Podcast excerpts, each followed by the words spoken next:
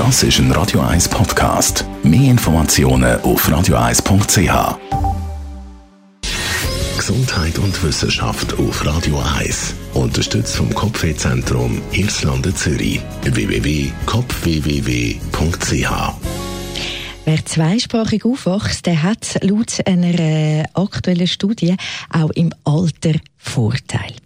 Wer nämlich in der Jugend eine zweite Sprache lernt, der entwickelt mehr Hirnvolumen und das bleibt so bis ins Alter. Ein Team von Psychologen, Linguisten und Logopäden wird jetzt auch noch herausfinden, ob es bei Sprachenlernen im Alter einen ähnlichen Effekt könnte geben was natürlich ein grosser Meilenstein wäre. Und für viele Menschen eben auch eine recht einfache Methode, eine zusätzliche kognitive Reserve aufzubauen. Was auf jeden Fall sicher ist, mit Sprachen lernen macht man sowieso nie etwas falsch, ob in jungen Jahren oder im Alter.